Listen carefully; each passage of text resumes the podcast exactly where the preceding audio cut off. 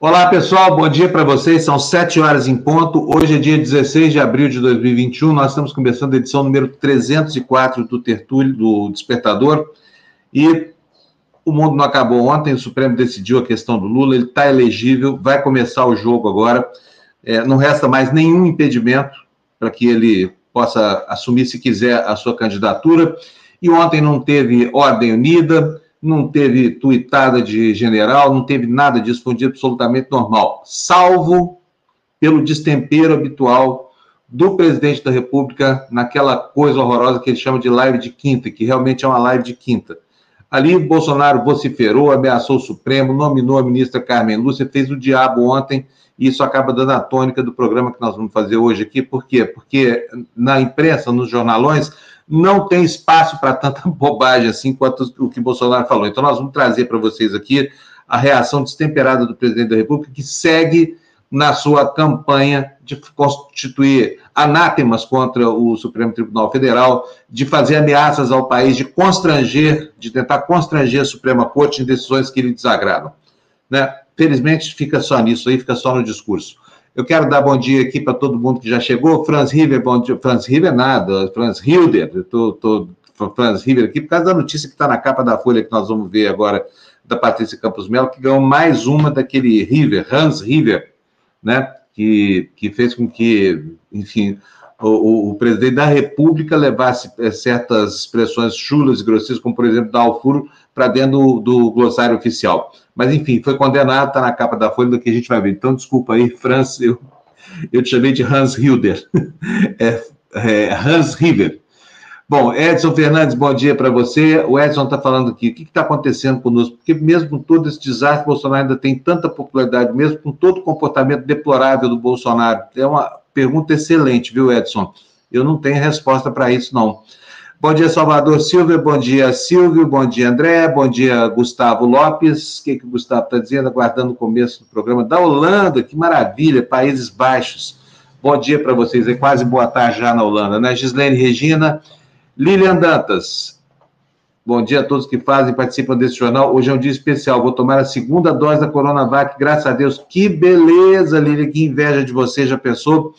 Depois disso, né, a vida só não vai voltar ao normal, por quê? Porque a vacina não dá proteção integral para você, nem faz com que você fique absolutamente é, poupada da condição de transmissora, retransmissora desse vírus aí.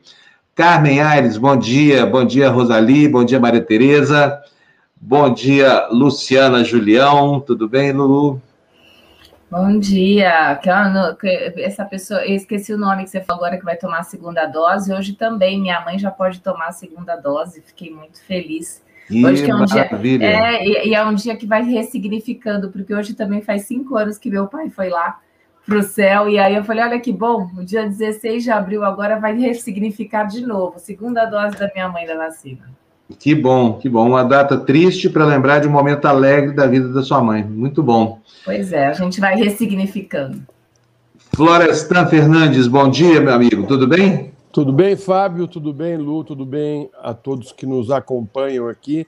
É difícil, né, falar que está tudo bem nesse país. A gente continua falando tudo bem porque a gente está vivo né? E não está contaminado. né, Flávia? Respirando, é. estamos respirando. É. Agora, o Fábio falou que o capitão uh, fez uma live aí falando bobagem. O que é interessante é que ninguém está divulgando mais isso. Ele está falando para o pessoal dele, né, Fábio? Eu cheguei a essa é. conclusão. Ele está ele tá inflando o discurso dele muito em função de manter unida a tropa né, de pessoas que o seguem ali, aqueles, aquelas pessoas que não estão entendendo o buraco que elas estão entrando. Né? Então ele ele vai, não, vamos contra o Supremo, vamos contra o Congresso, nós vamos dar um golpe, vamos botar os tanques. Cara, isso mesmo, vamos botar os tanques nas ruas. Enfim, cheio de bandeira do Brasil, abraçado, camiseta da seleção brasileira. Né? Assim, é um pessoal que realmente dá para fazer um, uma análise interessante. Eu estou louco para ver o que, que a ciência vai dizer a respeito desse momento, né, uh, dessa catarse né, desse, desse povo todo aí. É, eu também, viu, Florestan? Porque não dá para entender. Eu continuo repetindo aqui para mim mesmo, todo dia pergunto: se eu tivesse um naco de poder desse tamanho que o Bolsonaro conquistou, tenho certeza que eu não gostaria de ser o bad boy do planeta, a pessoa mais odiada do mundo. Sabe? Não é. entendo por que, que a pessoa envereda por um caminho desse. Está tão fácil de atender, é só olhar para a cara do brasileiro para ver o que está faltando, né? Está faltando tudo, está faltando comida na mesa, faltando acolhimento, está faltando um tratamento menos desigual para aqueles que merecem proteção do Estado. Era só fazer isso, não precisava ser o pior cara do mundo, não é não? É, mas... É, não, assim, é, é, pode falar, Flávio. Não, é que eu, desculpa, é que eu estava lendo o comentário da Cássia aqui, ela está falando, vocês também não divulguem, por favor, a live. Eu, eu não vi a live também, eu, eu, sinceramente não vejo mais nada que esse homem fala, porque é tanta besteira. É, bom, eu acho é que ele, o que o, a pergunta que o Fábio fez, a resposta para isso seria o fato dele estar tá querendo colocar em prática toda a burrice dele, né? acumulada durante uh, 66 anos. Né? Ele está colocando para fora tudo aquilo que ele já falou na vida, não, tem que ser assim, tem que ser assado, tem que ser... Né? Porque ele era cheio das coisas, né? da sabedoria, uh, não dos livros da ciência, né? Mas é da sabedoria pessoal dele, né? Então, esse grupo aí se identifica, né? Porque eles são cheios de, de certezas, eles não têm nenhuma dúvida, né? E as certezas deles acabam levando o país para esse buraco.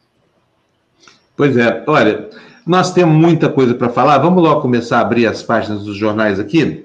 Uh, Fernando, bom dia para você, bom dia, Andréia. Vamos lá? Notícias dos jornais na, na, nossa capa, a gente já vai ver aqui os detalhes da live, que ninguém liga mais. Nós ligamos aqui porque a gente não aceita ameaça contra o país, né? Então, por isso, vamos mostrar para vocês.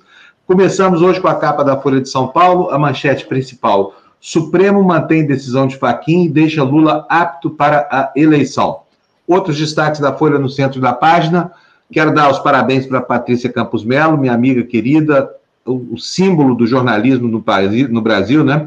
Juiz condena Hans River a indenizar repórter da Folha. Muito bom. Mais uma, mais uma que a Patrícia ganha aí contra essa, essa turma do mal. É, ao lado da notícia da, da, da Patrícia Campos Melo, Polícia Federal trocará chefe no Amazonas que pediu investigação de Salles. É proibido denunciar agente do governo, viu, gente? Não pode não. O cara perde emprego. Outro destaque da Folha: incerteza marca próximas fases da vacinação em São Paulo. campanha de vacinação no estado entrou em uma fase de incertezas importantes, diz a Folha. Dúvidas sobre a data efetiva em que será completa e que será completada a imunização de grupos de até 60 anos e como será feita a etapa seguinte com pessoas com comorbidades. Último destaque na edição de hoje da Folha: desigualdade e Bolsonaro pioram Covid, dizem estudos, matéria que daqui a pouco a gente vai ver também no jornal É o País. Vamos para o próximo jornal, por favor, Fernando. Estado de São Paulo, Supremo anula condenações da Lava Jato e torna Lula elegível. O Jornalão de São Paulo também destaca: chefe da PF no Amazonas é trocado após denunciar ministro. Médicos adeptos do kit Covid têm apoio da fábrica. Veja isso, olha, vamos, vamos, vamos falar bastante sobre essa notícia aqui mas a chamada na capa do jornal diz o seguinte: o grupo José Alves, que é o controlador da Vitamedic, fabricante de ivermectina, cuida da plataforma do site da Associação de Médicos pela Vida, que reúne defensores do tratamento precoce contra a Covid, que eu ressalto que não existe tratamento precoce, é, é uma bobagem a ligação pode configurar um conflito de interesse pelo Código de Ética Médica. O laboratório pagando aí para esse grupo Médicos pela Vida infernizar a cabeça dos pacientes brasileiros, confundir as pessoas. O último destaque aí na capa do Estado que a gente traz para você: limite a viagens faz crescer venda de imóveis de luxo, um mercado que na, na cola da Covid só faz crescer e se valorizar, né? Põe a próxima capa para a gente, por favor, Fernando. Vamos ver agora o Jornal o Globo, quais são os destaques de hoje. Mais uma vez, a manchete sobre a decisão do Supremo de ontem. O Supremo confirma anulação das condenações de Lula. E o Globo destaca também: imunização já tem efeito em idosos acima de 80 anos. Finalmente, alguma boa notícia aí, né, em relação à pandemia. Executivos se unem para alavancar vacinas. É outra manchete do, do, do jornal O Globo. E o próximo destaque Renan deve ser o relator da CPI da pandemia, manchete que por trás dela esconde aqui a notícia, quer dizer, esconde não é deliberadamente, mas toma o espaço da informação de que em relação à presidência da CPI nada está definido ainda, né? Vamos ver agora os destaques que traz o jornal É o País, publicação espanhola aqui para o Brasil na internet, você pode acessar no elpaís.com.br ou no brasil.elpaís.com. Supremo confirma a decisão que abre caminho para Lula ser candidato no ano que vem. Embaixo, Brasil registra 3.560 mortes por Covid-19 em 24 horas. Eu ressalto aqui que o El País não faz parte do consórcio de veículos de imprensa que usa aquele, aquele indicador com o qual as pessoas se acostumaram, porque está aí é, nos, nos, grandes veículos de comunicação, né?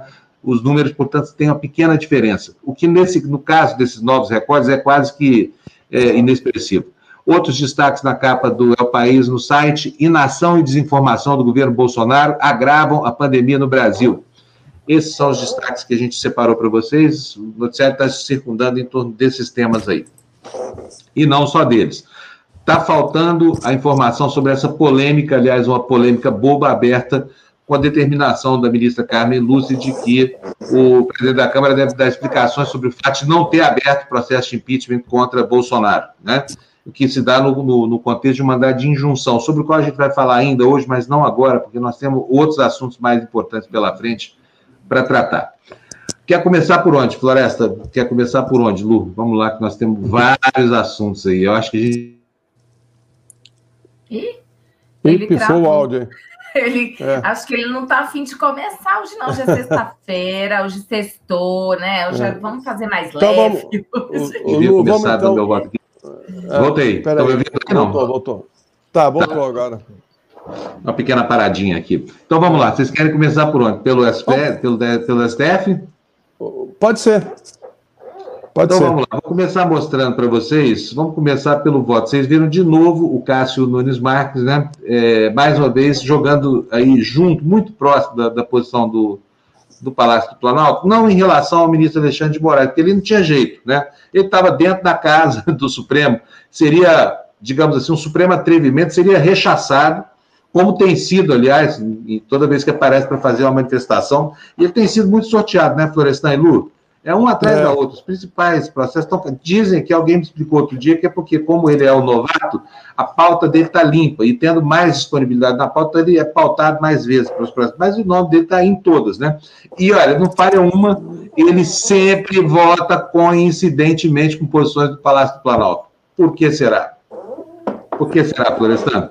Será tá que é só cara, né? coincidência né? mesmo? Não. vamos, ver, vamos ver o voto dele. Olha, gente, foi 8 a 3, tá certo? O voto, a votação contra o Lula. Juntaram-se aí nesses três que foram vencidos o Cássio Nunes, o presidente Luiz Fux e quem foi o terceiro? O ministro Marco Aurélio. É, Para mim, a surpresa foi o Fux. Achava que ele ia fazer com a ministra Carmen Lúcia mudar de posição, mas não mudou, não. Então, aquilo que seria 9 a 2 ficou sendo 8 a 3 Que começa com o voto vencido do relator, voto extremamente próximo da posição é, do Palácio do Planalto. Vamos ver o que, que disse o Cássio Nunes na síntese final do voto dele sobre a questão da competência da 13ª Vara em Curitiba? Preste atenção. Antes exposto e pedindo novamente a mais respeitosa venha ao eminente relator e aos que pensam de forma diferente, eu dou provimento ao agravo regimental manejado pelo Ministério Público Federal para reformar integralmente a decisão recorrida, delegar a ordem de habeas corpus, julgando em consequência prejudicar os agravos regimentais da defesa de Luiz Inácio Lula da Silva. É como voto, senhor presidente. É lógico que essa frase dele não contém o voto todo, né, Florestan e Lu? Uhum. É síntese, mas está aí o, o, argumento que foi rechaçado ontem, e ontem ele foi poupado da surra, achei que ele, ele ia até apanhar mais, viu, Florestan? Não apanhou tanto quanto eu previa, não. Bom, aí veio o julgamento, oito votos a três, né, e, enfim, a, a posição do ministro Faquim prevaleceu. Vamos ver o que, que disse aqui, sinteticamente, o ministro Faquim sobre o seu voto. Casos análogos, decisões análogas. Constatada a identidade de situações jurídicas, nos termos do parágrafo 2 do artigo 654 do Código de Processo Penal, entendo tornar-se imperiosa a extensão dos fundamentos declinados nesse voto às demais ações penais que mencionei e que tramitam em desfavor do paciente perante a 13ª Vara Federal da subseção judiciária de Curitiba e, portanto, senhor presidente eminentes pares, é como voto negando provimento ao agravo regimental é, que foi manejado pela Procuradoria Geral da República. Eles falam de um jeito engraçado, né, Floresta e Lu? A gente quase não entende, porque é uma linguagem para para expertos, né? É uma metalinguagem, é. para a gente não entender mesmo. Agora, o que, que ele falou aí nesse trechinho do voto desse? Diz o seguinte, que tendo sido a, a, a, incompetência da vara decidida no curso de um dos processos, que é o do triplex do Guarujá, isso deve ser levado para todos os processos, extinguindo, assim, tudo que pesava contra Lula, que está completamente livre, agora vai poder disputar as eleições. É muito improvável, embora seja até tecnicamente possível, que ao ser é, determinado o juízo que vai dar sequência a esse processo, Lula ainda sofre uma condenação. Isso é absolutamente, é uma hipótese que ninguém conta com ela, embora tecnicamente isso seja possível no universo de possibilidades, mas muito limitado. Então, a, a verdade é a seguinte: Lula está livre, acabou. Ele, se quiser, vai disputar a eleição e ele tem um papel político aí a assumir agora, como, como né, tendo a sua, a sua inocência reconhecida pela justiça, ele tem um longo caminho pela frente. Está livre para tudo e vocês viram que a caminhada dele já começou. Queria saber do Florestan, porque o, Florestan é, um, é uma das pessoas indignadas com o que vinha acontecendo com Lula. Né? Ele, mais do que todos aqui, é uma pessoa que tem levantado a voz dele para demarcar as injustiças desse processo, um processo que agora se sabe com, com o Moro, é, com a, a competência da vara que julgou o caso, ou os casos, determinada pelo Supremo, e com o reconhecimento de que o Moro foi parcial, não resta mais uma pedra, né, Florestan? Você acha que foi reparada a, a, a injustiça feita ao Lula? Olha, acho que não, né? Porque não dá para você limpar o que você fez, né? Porque o, o que o, o Moro fez foi uh, jogar o, o, nome de uma pessoa na lata do lixo, né? Sem nenhuma prova, sem nenhum uh, uma investigação correta, né? Do, do quer dizer, tinha que incriminá-lo. E inventaram um crime, inventaram, é um crime inventado. Né? Agora, você imagina, o cara ficar mais de 500 dias preso, passar pela humilhação que passou, né? ter aquela, aquela diligência na casa dele né? para ele fazer o depoimento, uh, acabou fazendo depoimento dentro do, do, do aeroporto de Congonhas, uh, as manchetes que foram uh, publicadas em tudo quanto é jornal do mundo, né? quer dizer, isso aí não dá, isso está dentro, dentro dele. Agora, Uh, eu, eu, não estou defendendo aqui, quero dizer, uh, o governo de ninguém. Eu estou dizendo que não foi uh, uma investigação correta, não foi uma condenação justa, porque não tinha crime, né? E que fiz, o que fizeram foi usar a justiça para fazer política. Né? Se a gente aceita isso, acabou a democracia. Né? Então, assim, agora o Supremo volta para trás, por quê? Porque na época, né, para tirar o PT do poder, a, parte da mídia e a justiça do país, né, no caso aí a Lava Jato comandada por Dallagnol e, e aí pelo Sérgio Moro, né, fizeram um serviço, quer dizer, eles estavam perdendo uma eleição atrás da outra. Perderam quatro eleições, né, e não conseguiam emplacar. Quando perderam com o Aécio, que o Aécio é honesto, esse é honestíssimo, esse não é corrupto, esse não faz pista de avião, esse não leva dinheiro público de patrocínio para as rádios dele, né? esse não pede para o primo ir buscar dinheiro com mochila, porque esse é o honesto. Esse era o candidato deles, o honesto. Né? Como José Serra, que era o honesto, que tem contas na Suíça, né? que também nunca ficou explicado. Mas não, tinha que tirar da maneira pior, né? porque não foi no voto, foi no tapetão. Então, assim, Uh, eu acho que para o Lula era melhor que, se fosse julgá-lo, que fizesse de maneira correta, né? uma maneira honesta. Né? Porque ele sai disso aí nesse embrólio do que ah, fica por isso mesmo. Não é fica por isso mesmo. Não pode ficar por isso mesmo. O Moro tem que ser punido. O Dallagnol tem que ser punido. Aliás, uh, o Dallagnol e o Moro ganharam um bom dinheiro. O, o Moro tá, tem um apartamento lá de alguns milhões em Curitiba né? Os caras ganharam muito dinheiro, Fábio. Né? E estão aí viajando, fizeram palestras, viraram uh, bonecos da Avenida Paulista, naquelas manifestações que tinha pato amarelo e esses malucos enrolados em, em, em, em bandeira da seleção brasileira, da, da, do país, enfim. Uh, eu acho que o Lula volta para a cena machucado, né? porque teve a sua família uh, humilhada, né? eu, eu, eu sei disso, a humilhação que, que a família passou, a maneira truculenta com que invadiram a casa dele, levaram o, o, o laptop do. Nem sei se era, acho que era, era um, um, aparelho, né, um computadorzinho do, do, do, neto dele, né, e um iPad, acho. E, enfim, uh, rasgaram todos os sofás, todos os estofados. Olha, é uma coisa de uma barbaridade que vocês não têm noção, né? Aí você fala assim, cadê a conta? Eu quero saber o seguinte, cadê a conta? Se o cara é um corrupto, cadê a conta dele? Cadê onde está o dinheiro dele? É fácil de achar hoje em dia o dinheiro. O cara vai enterrar onde o dinheiro? Né? Dinheiro sem terra? Né? Então, assim, o Lula está de volta, é, já está com uma certa idade, e, eu acho que as coisas vão se arranjando aí para a gente tentar se livrar do Bolsonaro e do, de tudo que nós estamos vivendo. Né? E aí uh, que o centro, junto com a esquerda, encontrem um caminho para tirar o país desse atoleiro que nós fomos uh, enviados através da Lava Jato e de boa parte da mídia que uh, entrou nessa sem fazer uma investigação correta, sem fazer um jornalismo correto. Ou seja, é, é, lembra muito o caso da escola base, sabe, Fábio? Parte de, um, de, um, de uma acusação sem provas. Né?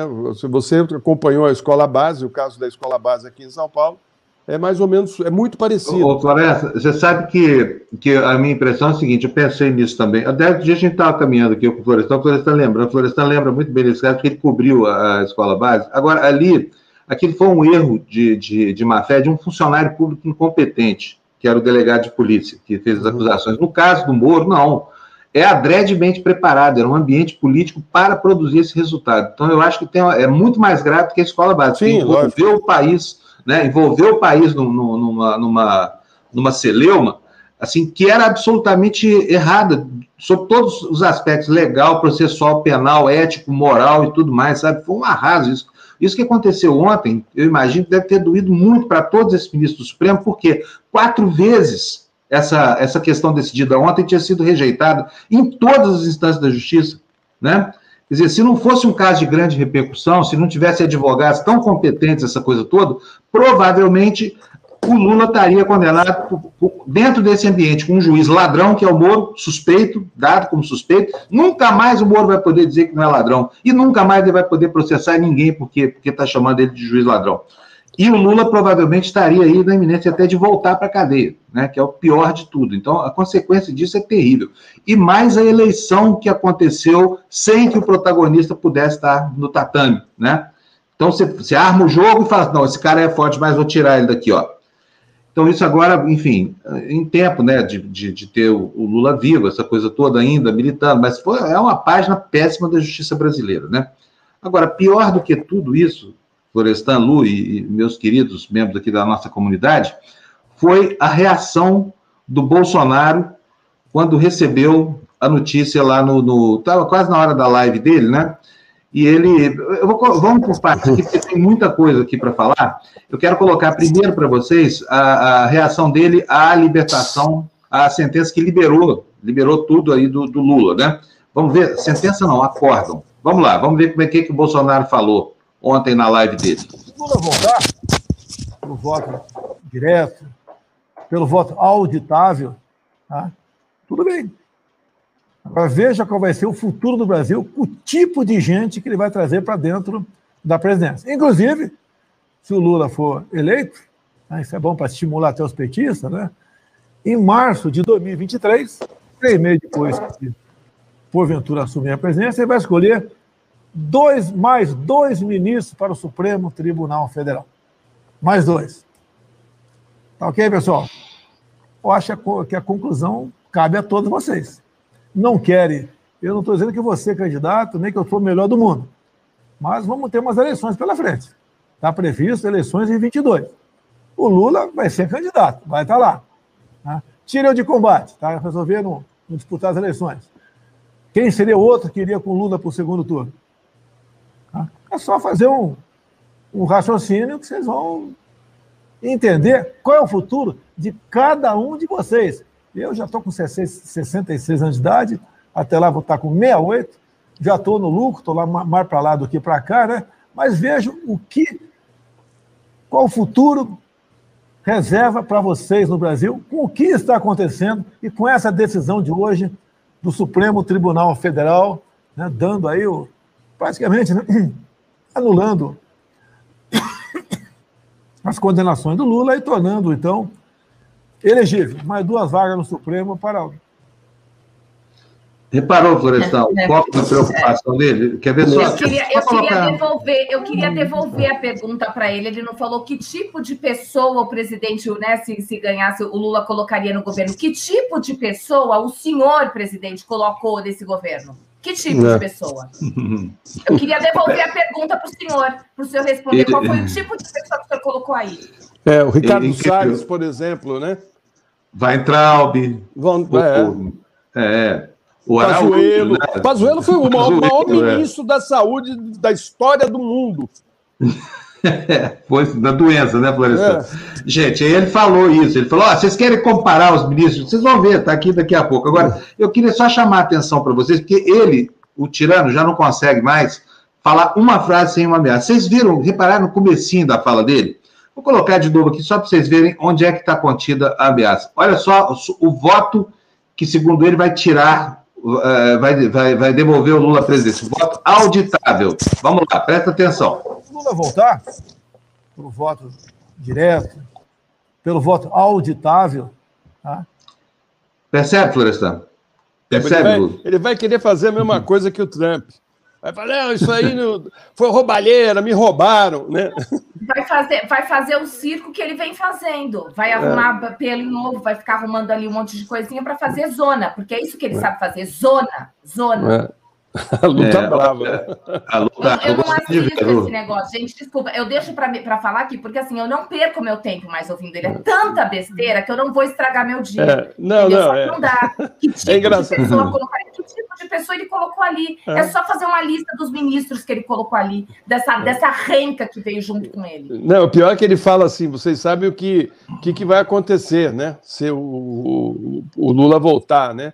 Vai acontecer, talvez, né, colocar o Brasil de volta em, em, ao sexto lugar é, como na, na, nas grandes economias do mundo, a redução de pobreza e da fome. Né, uh, realmente, os presidentes que antecederam o Bolsonaro uh, deram um rumo para o país. Você pode gostar ou não deles. Fernando Henrique, o Lula, a Dilma. Você pode não gostar, mas eles deram. Né? Um uh, acertou a economia, acertou a nossa moeda, né, deu um rumo para a nossa economia. O Lula uh, produziu um dos maiores crescimentos da história do país, né, uh, foi uh, reconhecido no país todo. O primeiro mandato da Dilma foi, foi muito bom.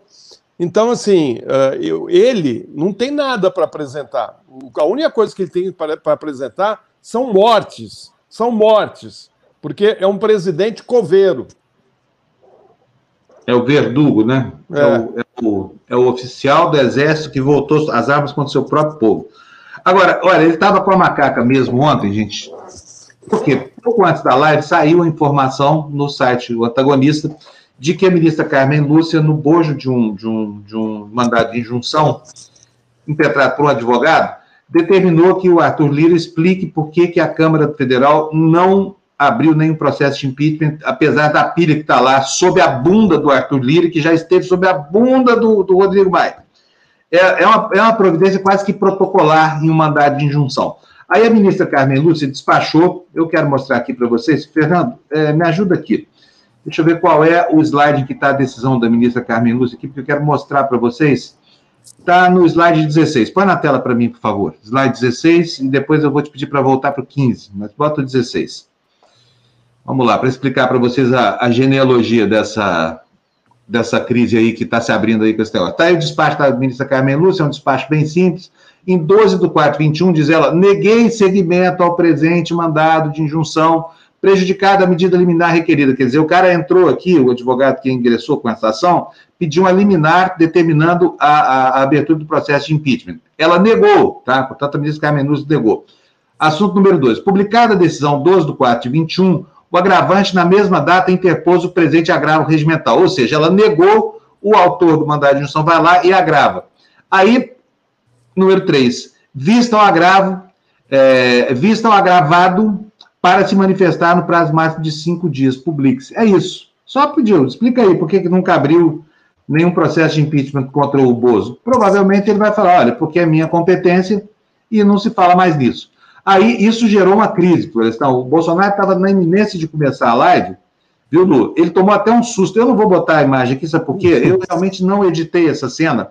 E tem, muitas, tem muitos memes aí na internet, mas são montagens. E a gente, para não falsear a verdade aqui, a gente põe a sequência inteira, tá? Para não dizer depois, ah, não, estão fazendo fake news, essa coisa toda. Então, vou mostrar para vocês o momento em que o Bolsonaro recebe lá a informação no telefone celular que alguém passa para ele de que a Carmen Lúcia tinha dado esse despacho. Lá vai ele de novo com outra ameaça. Já tinha feito a primeira ameaça quando falou do Lula, né?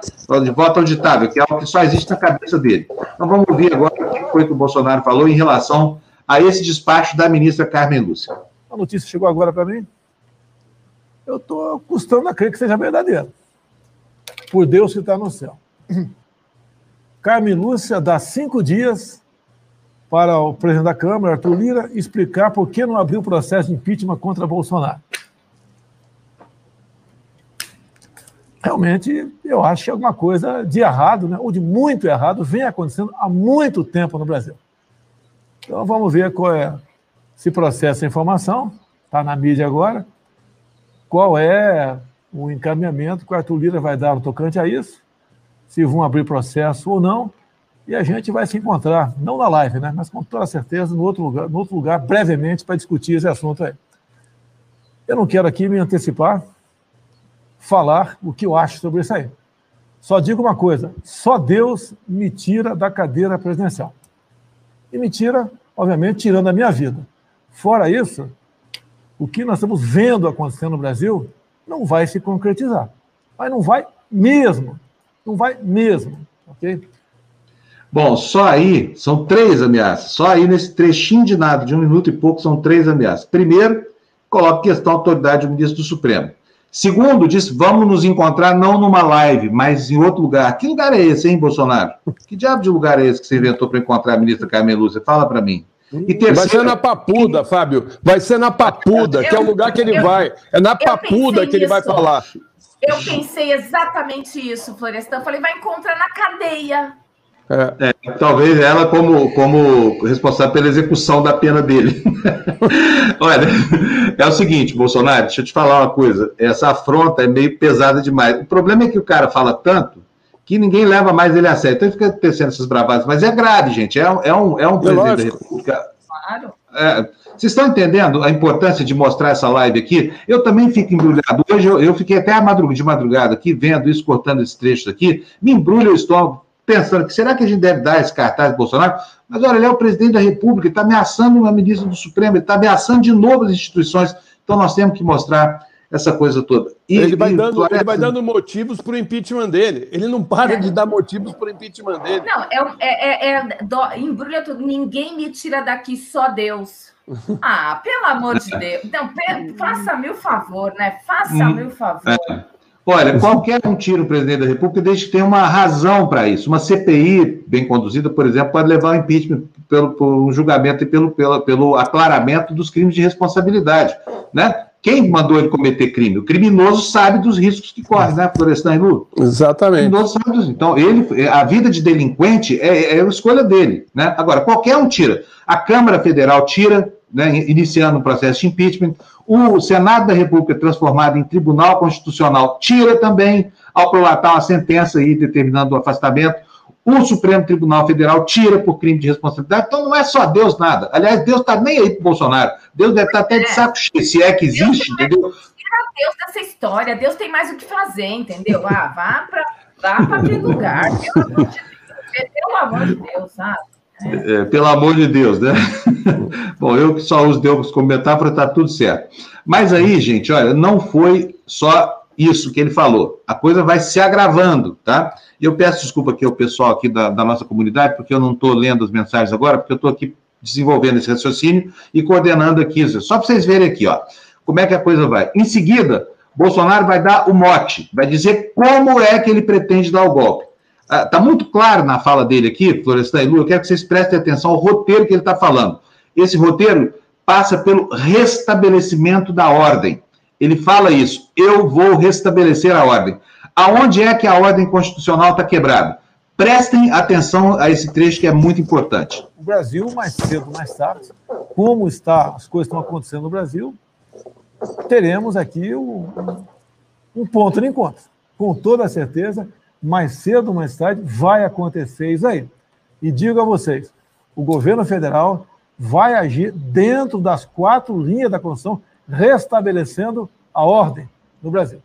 Afinal de contas, sou chefe do executivo, sei disso, né? Mas o artigo 5 da Constituição, por parte de alguns governadores, deixou de existir. E nós sabemos que para recuperarmos a paz, a normalidade do nosso país, nós devemos respeitar todos os incisos que estão naquele, naquele artigo 5 né, que, segundo a própria Constituição, pertence ao que se chama de cláusula pétrea. Aqui não pode ser mudado nem por uma nova emenda à Constituição. Só poderá ser mudado por uma nova Assembleia Nacional Constituinte. Mas, infelizmente, por decisão do Supremo Tribunal Federal, alguns governadores e pouquíssimos prefeitos têm, na base da canetada, simplesmente ignorando, rasgando, jogando no lixo o artigo 5 da nossa Constituição Federal. E repito, a população é que dita os rumos da sua nação. Ou seja, entenderam que isso é um roteiro? Muito claro. O roteiro, é. na, cabeça, na cabeça do genocida, como é que é o golpe dele? Ele entende que prefeitos e governadores estão rasgando o artigo 5 da Constituição, impondo medidas de, de, de restrição ao direito de ir e vir, por exemplo, com, com as, as iniciativas de, de paralisação, de, que eles chamam de lockdown, que, aliás, no Brasil nunca aconteceu. Então, chega o cavaleiro do Apocalipse para restabelecer a ordem constitucional dentro das quatro linhas da Constituição. O que, que significa isso, gente? Não tem outra maneira de entender. Não tem. Vai usar instrumentos da Constituição para golpear governadores, prefeitos e dizer, restabelecer uma ordem que, na verdade, é a ordem da Constituição aliás, reconhecida pelos ministros do Supremo, que permitiram a governadores e prefeitos fazer tudo o que for necessário para a contenção da pandemia. É disso que trata. E é isso que o Bolsonaro espera no seu sonho demoníaco, golpista, aproveitar para fazer o que ele chama de reposição da ordem. Então está dado o roteiro, é isso aí, é exatamente o que a gente está falando. E o roteiro nas quatro linhas da Constituição é, primeiro, estado de defesa, que ele decreta e depois houve o Congresso. Na próxima, estado de sítio, que ele tem que decretar, mas ouvido antes o Congresso, e aí vai se, instaurando essa, essa ditadura que ele pretende impor. Não é segredo para ninguém, o roteiro é esse, está dado. Só não vê quem não quiser, né, Florestan? Porque está, inclusive, está determinado por ele, está dito e confessado por ele, não precisa mais nada, não precisa nem ser um grande gênio para entender, né? É, e ele certamente fica ouvindo lá os generais que o cercam, né? E que deve falar, é isso mesmo, presidente, vamos decretar um, estado de sítio, de, estado de, de emergência, enfim. Uh, ele vai tentar uh, ainda fazer uma, alguma coisa muito grave. Eu, eu acho que esse cara ainda vai aprontar um, sabe, assim, porque ele está muito acuado. Né? E quando começar essa CPI, Fábio, uh, muita coisa vai aparecer. Né? E ele está enroladíssimo. Ele está enroladíssimo. Ele, Pazuello e todo o governo dele. Né? Aliás, uh, em outros campos também, né? ele está bem enrolado. Então, uh, ele não tem muita saída, ele está muito acuado, uh, não tem como ganhar a eleição do ano que vem, seja o Lula, seja o Ciro, seja quem for, ganha dele. É só pegar a pesquisa para ver que ele perde de todos. Né? Não sabe debater, não, não tem nem o que falar, não, não, não vai nos debates. Vai dizer depois que ah, roubaram nessa urna eletrônica. Essa urna eletrônica que deu para ele eh, quantos mandatos como deputado federal? O cara está lá 30 anos como deputado federal e, e, a urna servia eletrônica. Né? Agora, Agora não serve mais. É. Agora não serve é. mais, né? É. Olha, o pior é as reações que isso tem provocado entre as pessoas por exemplo, olha aqui, eu acho que essa preocupação do César é legítima. César Vulcão, aliás, bom dia, viu, César? Ele está falando, bom que a lei para todos. Eu já comecei a me amar. E vocês, progressistas, vão esperar o quê? É uma questão, hein? É uma questão. Nós estamos vivendo aqui num mundo de milícias, né? Nós, nós já tivemos pelo menos duas ações de lobos solitários aí colocando fogo em jornal, constrangendo dono de rádio, jornalista. O assédio contra a imprensa não para, né? Não para, não para de jeito nenhum. A propósito, ontem de novo, Bolsonaro voltou a dizer o que ele pensa sobre a imprensa brasileira. É engraçado, viu, Lu e Floresta? Por quê? Porque ele recorre à imprensa para tudo. Ele, onde é que foi que ele foi buscar essa notícia da Carmen Lúcia que ele comentou aí? Então, assim, ele, ele, ele sabe que, que, enfim, embora a imprensa não tenha a menor simpatia com ele, que é um tirano, é um, é um, é um, é um, é um proto-ditador, ele depende da imprensa, inclusive para fazer suas bravatas, né? Porque a informação que recebe vem pela imprensa. Vamos ouvir um trechinho do que ele falou, então, sobre o que ele pensa da imprensa. Mais uma alegoria isso aqui, mas só para vocês verem como é que é que o sujeito tenta desqualificar a todo custo o noticiário produzido pela imprensa. E eu falo isso aqui, gente, a despeito de todas as críticas que nós fazemos à atuação da imprensa no Brasil, que sim, tem direcionamento político, que não, não é neutra nem nada, mas ainda assim é melhor essa imprensa que imprensa nenhuma. Aqui para nós, na cabeça do Bolsonaro, não, funciona de outra forma. Veja só como é que é. Eu nunca vi algo tão sujo no mundo, né? Como grande parte da mídia no Brasil. É uma coisa realmente que se aproxima do chorume, uma coisa fétida. Essa é grande parte dessa mídia podre do Brasil. Olha aqui, ó. médicos fazem tratamento clandestino com cloroquina contra a Covid-19. Eu não quero discutir a cloroquina aqui. Eu tomei e me, me safei. Muita gente tomou e safou. Isso chama-se tratamento precoce ou tratamento imediato, ou tratamento off-label. O médico tem o direito de bem receitar o que ele achar que é melhor para o paciente. É exemplo de Chapecó. O prefeito lá, João Rodrigues. Lá os médicos têm liberdade para receitar o que ele achar melhor.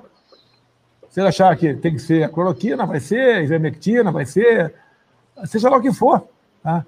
Agora, por que, que a mídia faz um trabalho sujo como esse? Pelo que tudo indica, a certeza que eu passo a ter, é quanto mais mortes tiver, melhor, para provocar né, uma, um clima de revolta contra o presidente da República. Essas mídias né, estão perdendo credibilidade dia após dia e nós sabemos onde vão chegar. Tá? É, a mídia que sempre falou em liberdade de imprensa, contra a censura, estão se autocensurando. Tá? Então, cada vez mais des desacreditando a mídia no Brasil como um todo. Mas vamos em frente. Aí, aí a porta torceu o rabo, viu, gente? Porque ele falou em censura, vocês ouviram? Aí se corrigiu, porque ele fala e fala tangenciando o que quer dizer, né? Não fala diretamente, tanto que não fala que pretende dar um golpe, fala que está esperando chamada da rua. Mas censura? Volta de censura? E esse cara tem a coragem de vir aqui levantar o artigo 5 da Constituição, que proíbe expressamente a censura, a maior praga da, da, ditadura militar, depois das mortes da tortura, foi sem dúvida nenhuma censura. E as mortes e a tortura só aconteceram porque a imprensa estava sob censura. É ou não é, Florestan? Lógico. Isso aí uh, ajudou também a roubalheira, a corrupção do regime militar, porque a gente não podia uh, fazer nenhuma matéria a respeito da corrupção que corria solto.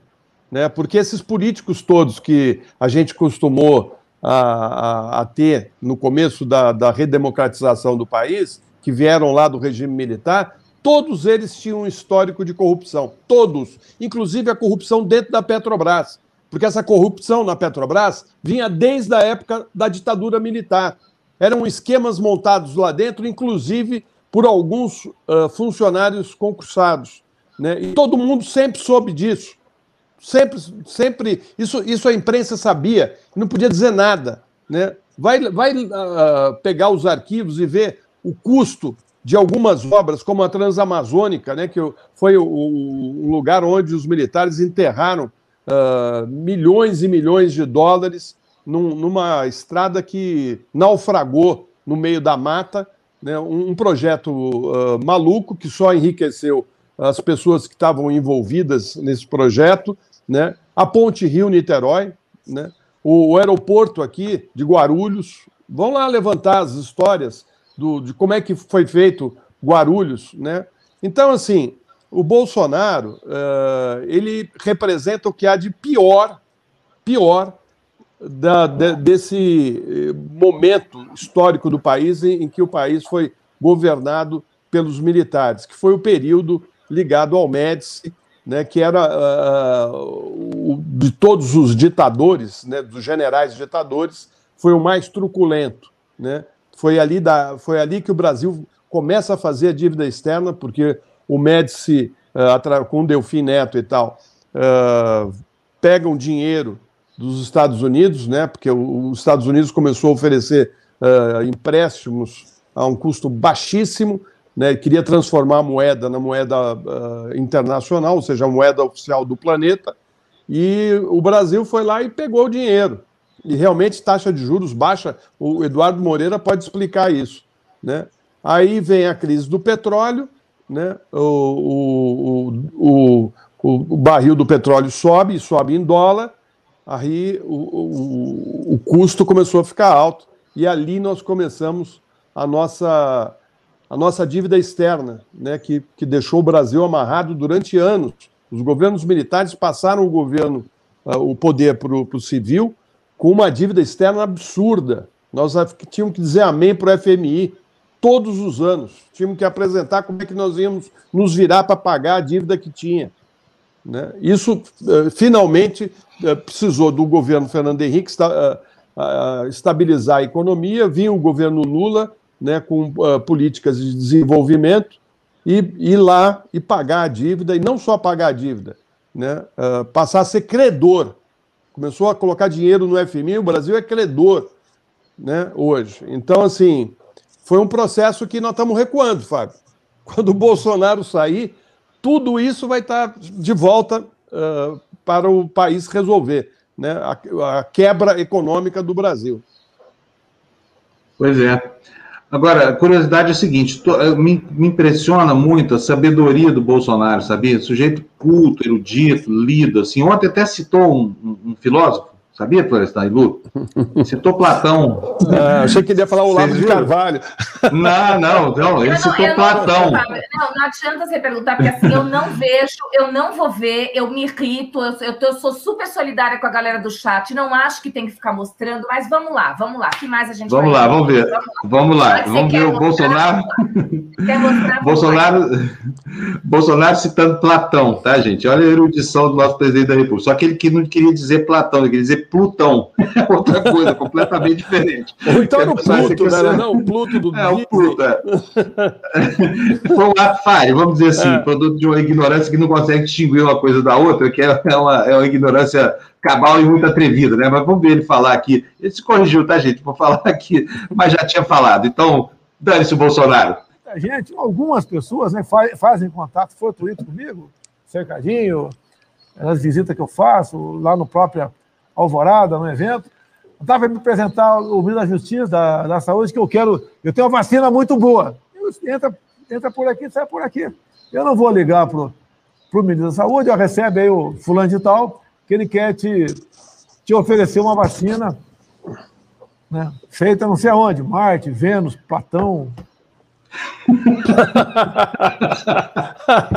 Ai, meu Deus do céu. Marte, Vênus, Platão. Logo na sequência falou Plutão, mas ele já tinha saído, então dane-se o Bolsonaro, como eu falei, foi ele que disse, não fui eu, né? Então é o seguinte, pessoal, não confundam Platão com Plutão. As duas coisas são até parecidas foneticamente, mas são completamente diferentes. Um é o planeta, o outro é um. Aliás, Plutão é um planeta ainda, é? É. É. É um planeta, eu né? Eu não sei se é, Desculpa, né? Ele era o último, ele, né? Depois era o último, ele acho que...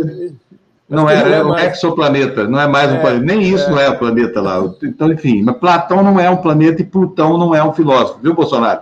É bom aprender. E por último aqui, para irritar bem vocês logo de manhã assim, vou colocar aqui um último trechinho, porque é o seguinte, a Carmen Lúcia ontem teve no fulcro, no foco da, da, de todas as sacações que o Bolsonaro fez. E vejam só como é que ele terminou a live de ontem, fazendo mais uma ameaça velada. Eu não gosto de replicar coisas, falar de antagonista, veja, folha, porque tem muito fake news, mas pelo que levantamos até agora aqui, a notícia é verdadeira. A ministra do Supremo Tribunal Federal, Carmen Lúcia, deu um prazo de cinco dias para que o presidente da Câmara, Arthur Lira, explique a não abertura dos processos de impeachment contra o presidente Jair Bolsonaro. Boa noite. Fique tranquilo que eu vou dormir tranquilíssimo essa noite. E vamos ver o desenrolar dessa notícia aqui do nosso Supremo Tribunal Federal. Ok, pessoal? Boa noite a todos. Até quinta-feira que vem, se Deus quiser. Vai que Deus não quer também, né? É. É, ele tá falando com o público dele, né, cara? Tá tão na cara isso que ele tá falando pros malucos que é, o Bolsonaro vai dar um golpe, agora com os militares aí, ele já falou lá na live dele, né? Só tem maluco, cara. E, e ele sabe, ele vem com essa maluquice, porque ele vai manter essa tropa unida, como o Trump fez lá nos Estados Unidos. Ele, hum. essa tropa unida dele aí vai ainda aprontar coisa aqui, nós vamos ter que uh, colocar muita gente ainda atrás das grades, viu, Fábio? Porque é. uh, esse, ele está apavorado, está na cara que ele está apavorado. Ele está apavorado, ele está ele tá emparedado. Né? É, um, é um desgoverno, porque não tem governo nenhum, ele fala aí. Não é porque eu converso, eu fui lá em Ceilândia falar com o povo. Ele, assim, não tem nada, ele não fez um projeto, entendeu? Não tem nada para ajudar o, o, a população. Nada, absolutamente nada, zero. Foi lá uh, uh, posar para foto né, na transposição do, do São Francisco, lembra? Ele e o Temer. Temer também foi. Né? Todo mundo. O, a transposição foi feita, gente. Né? Pelo, no, começou no governo Lula e comandado pelo Ciro Gomes. Né? E uma obra uh, que uh, era um sonho do Brasil, já da época da, da, do Brasil colônia, se pensava nisso, né? nessa transposição. Né? Ninguém teve coragem de fazer, inclusive porque é uma obra muito cara. Né? O Fernando Henrique pensou em fazer também, mas não tinha dinheiro, não tinha recurso para fazer. Aí, 95% das obras prontas, né, tá na finalização, ele vai lá e tira foto, anda lá dentro como se ele fosse o, ó, tô, tô aqui, ó, fazendo aqui a transposição. Né? Quer enganar quem? Né? Ele não tem nada para mostrar na campanha, Fábio. O que, que ele vai ter para mostrar numa campanha eleitoral? É. Não, a minha, eu, eu não tenho, eu não tenho Bolsonaro na eleição, eu temo ele agora, viu, Floresta? Porque vai, assim, eu acho que esse. Não, não, não que ele vá dar o golpe e vá ser bem sucedido, porque entre ele querer e ele conseguir, vai uma distância gigante. Ele não tem força nenhuma. Se tivesse, já teria dado esse tal desse golpe. Ele é, aquele golpe do, do cavalo paraguai, não acredito que ele tenha força. Mas vai que ele é louco o suficiente e está acuado o suficiente para tentar uma, uma aventura suicida. Porque pensa bem, olha, que, que vai acontecer com o Bolsonaro no dia seguinte, no dia 1 de janeiro de 2023, quando ele sair do Palácio do Planalto? Vai estar assim de oficial de justiça esperando para entregar um, uma citação para ele, ó. A quantidade de crimes que ele comete todo dia, a cada fala insidiosa, a cada vez que ele tenta desmobilizar a população para o enfrentamento da, da, da pandemia, a cada vez que ele sabota as vacinas, ele está municiando os inimigos com mais um motivo para botá-lo na cadeia. E o futuro dele da família é muito triste, Florestan sabe? Eu não gostaria de ter um pai como Bolsonaro que me coloca na, na, na, na vida criminosa. Foi o que ele fez com os quatro filhos dele, até agora, sabe? Todos enrolados.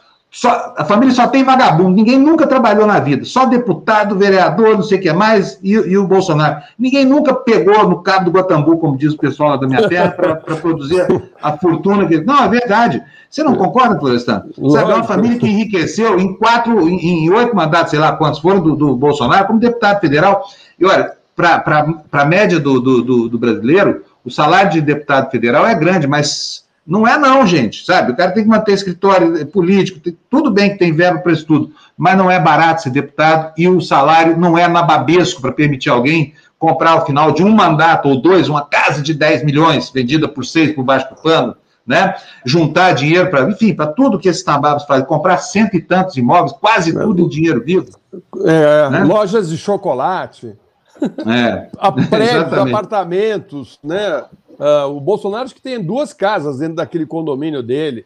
Enfim, é, é. muito dinheiro para deputado e vereador. Aliás, se você pegar o salário deles, como o Fábio disse, é coisa de 15 a 25 mil reais. Né? Não é. dá para comprar essa, esse patrimônio de 20 milhões que a família tem hoje, segundo estimativas que foram feitas. Né? Aí está na cara que tem o Queiroz, os depósitos nas contas, esquemas dentro dos parlamentos claro. estadual, municipal e federal. Né? É. Floresta, deixa eu te falar, nós vamos receber agora um, um, amigo nosso aqui, um cara que eu tenho uma grande admiração. Vocês vão adorar conversar com ele. Já está aqui na nossa live, eu vou botar para dentro aqui cinco minutos antes, porque assim a gente ganha mais tempo com ele. Olha, é o Bruno Torturra. Fala, grande Bruno. Salve, Tudo bem? Fábio, Florestan. Tudo bem? E aí, Bruno? O Bruno Floresta, o Bruno me, me livrou uma vez de uma encrenca lá na Avenida Paulista, em 2013. Eu gosto de falar disso toda vez que o Bruno. Conta a história aí, Bruno. Conta pra gente. 2013, né, Panoso? Aquele mês fatídico, aquele mês traumático e inesquecível. A gente tá fazendo uma cobertura. O Fábio estava ao vivo pela Bandeirantes, né, Fábio?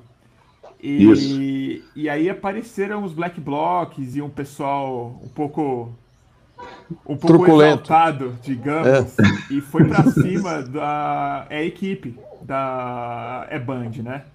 E aí o Panuzio resistindo ali, falando: vocês são fascistas e não sabem. o que é bem verdade, né?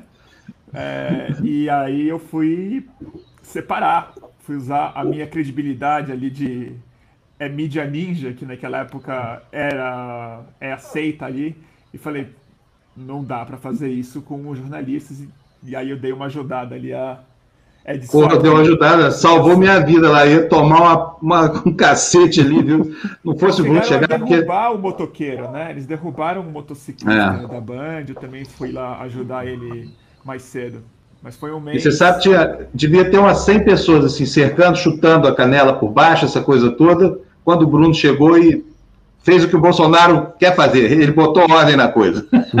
eu fico agradecido demais ao Bruno por isso, porque eu também meio arrogante ali, né? Querer enfrentar aquela multidão ali não, do, do tapa. Certo, não ter. dava, né? Ser jornalista e é. assim não dá, não dá.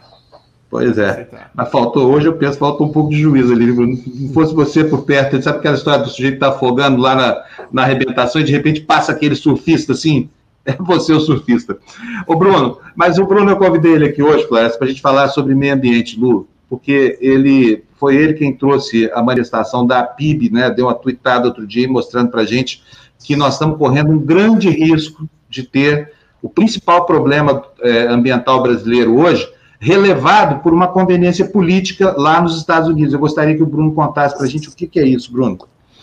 Então, Fábio, na verdade, a, a, gente não sabe bem, porque a coisa é tão estranha que o acordo está sendo feito com o governo Bolsonaro, mais particularmente com o Ricardo Salles, sem que a sociedade seja envolvida nos detalhes desse acordo. Mas o pouco que é, mas o pouco que o movimento soube é apurar é muito dinheiro que o governo Biden estaria disposto a investir aqui para que o Bolsonaro fizesse duas coisas. Uma delas é o pagamento por serviços ambientais para pessoas que estão na Amazônia não fazerem mais o deflorestamento lá. Só que essas pessoas, vocês imaginam quais são, né? Já são os grileiros, os madeireiros, as pessoas que já estão fazendo esse desmatamento e estão tendo as suas terras regularizadas agora no toque de caixa. Então, seria um recurso muito grande para o Ricardo Salles entregar algum tipo de redução no desmatamento com assim, uma, uma quantidade é, indecente de dólares, o que faria com que o Salles e o Bolsonaro tivessem é, ainda mais influência ali na Amazônia, que é uma área muito estratégica, inclusive é eleitoralmente. E a outra coisa, que é o que me preocupa muito mais, que é para o Brasil recompor a sua força de fiscalização ali na floresta. Só que nós já sabemos também que o Bolsonaro e o Salles não têm nenhuma intenção de investir no, no IBAMA e, e, e, e no ICMBio. Né? O que eles estão de olho em fazer é que a, é que a Força Nacional, e dessa vez com reforço da é, polícia, que para quem não sabe, estaria na mão do marido da Carla Zambelli, que, a, que, que é, hoje é a presidente da Comissão de Meio Ambiente, é, seria o tipo responsável por fazer uma espécie de nova é, força para fazer a fiscalização na, na, na na é, Amazônia. É, então, a, a PIB e quase todas as organizações de meio ambiente estão muito preocupadas. É, hum. Só que a gente não sabe, a gente não teve acesso a esse documento, nem a gente, nem os senadores, os deputados e nem os governadores da Amazônia. Uhum. Então é uma coisa muito séria. É, nós temos alguns indícios de que eles não vão assinar esse acordo até o dia 22, que é quando haverá esse summit, né, esse, esse encontro que o, que o Biden está querendo se apresentar como uma liderança do próprio clima, mas eles estão, por enquanto, entendendo o Bolsonaro e o Ricardo Salles como, como é, interlocutores do clima. Então é algo que a gente precisa ficar muito, muito atento. É, aliás, a, a, a Eliane Brum, no El País, fez uma matéria ontem, é, continua no, no El País, no site, né? Uh, falando desse caso, né, que o Biden poderia estar sujando as mãos de sangue aí, uh, nesse acordo com o Bolsonaro, e que poderia, inclusive, ajudá-lo numa reeleição. Né? E 22 governadores, parece, uh, fizeram um manifesto para uh, o governo Biden, dizendo que justamente esses acordos não passam só pelo governo federal, passam também uh, pelos governadores dos estados, né, e que o desmatamento é uma questão que envolve toda. O Brasil é uma república né, federativa, então uh, todos têm que ser ouvidos. Como assim fazer reuniões a portas fechadas? Né, tem uma coisa estranha acontecendo aí, e como a gente tem um histórico em que os Estados Unidos uh, fazem os seus uh, negócios sem se importar se o país vai estar sendo jogado na mão de fascistas ou não, né? A gente viu, inclusive, o golpe uh, de 64, que foi patrocinado pelos norte-americanos, né? não só os golpes militares, não só o golpe militar no Brasil, mas também em vários países da América do Sul. Isso muito bem pode ocorrer de novo, né, os interesses econômicos dos Estados Unidos se sobrepõem aos, aos nossos interesses, né, e, e então, assim, uh, fica estranho, né, uh, o Biden, principalmente, que teve apoio da, da esquerda norte-americana, né, dos progressistas, fazer um, um, acordo embaixo do pano. Essa história está um pouco mal contada, você não acha, não? Está muito, muito. E, e eu até entendo que ela não tem uma repercussão, assim, o tamanho que ela merecia, exatamente porque a gente não tem os fatos. Ela não está bem. É, ela ela ela está muito secreta ainda. É, está acontecendo algumas reuniões. Essa semana a, é, a PIB teve uma reunião com o embaixador é, americano. A gente soube o que aconteceu lá. Mas é bom a gente se recordar de que o embaixador aqui ainda é o do Donald Trump. A gente tem uma equipe diplomática aqui que ainda não foi substituída. E esses homens, eles eram muito alinhados à é, agenda do antigo presidente é, americano.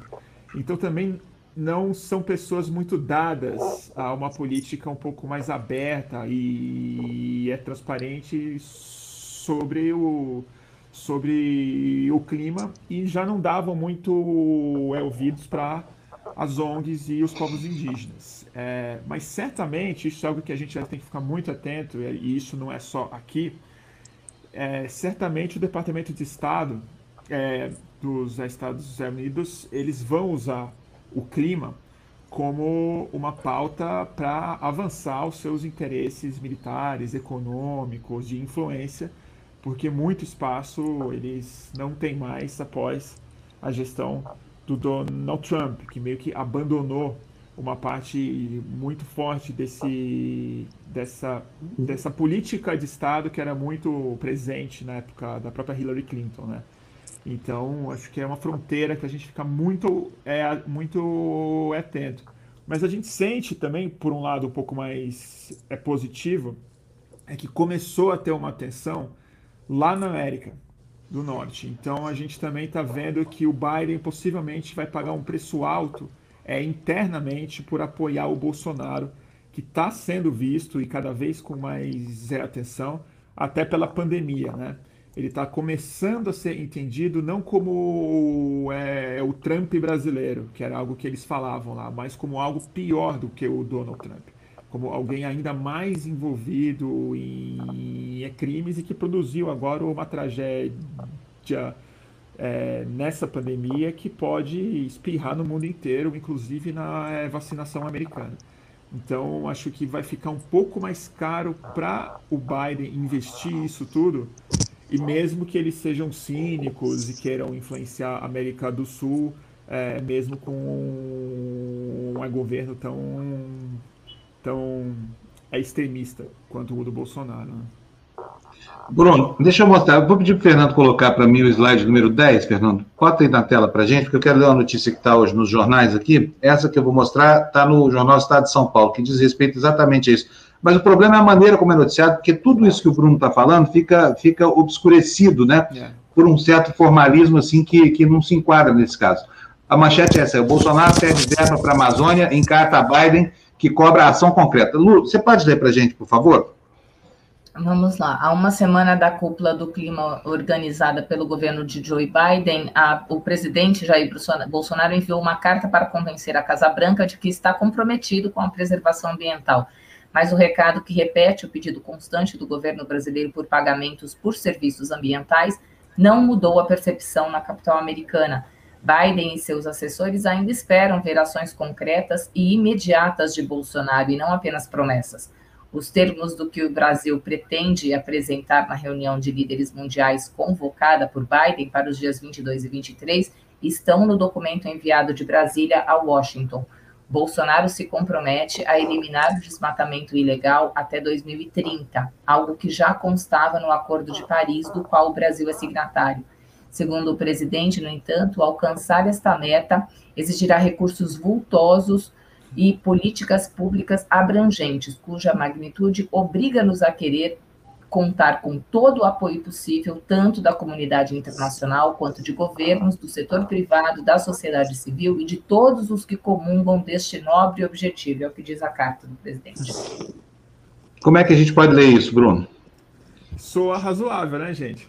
Soa racional, Soa razoável, é. lógico, né?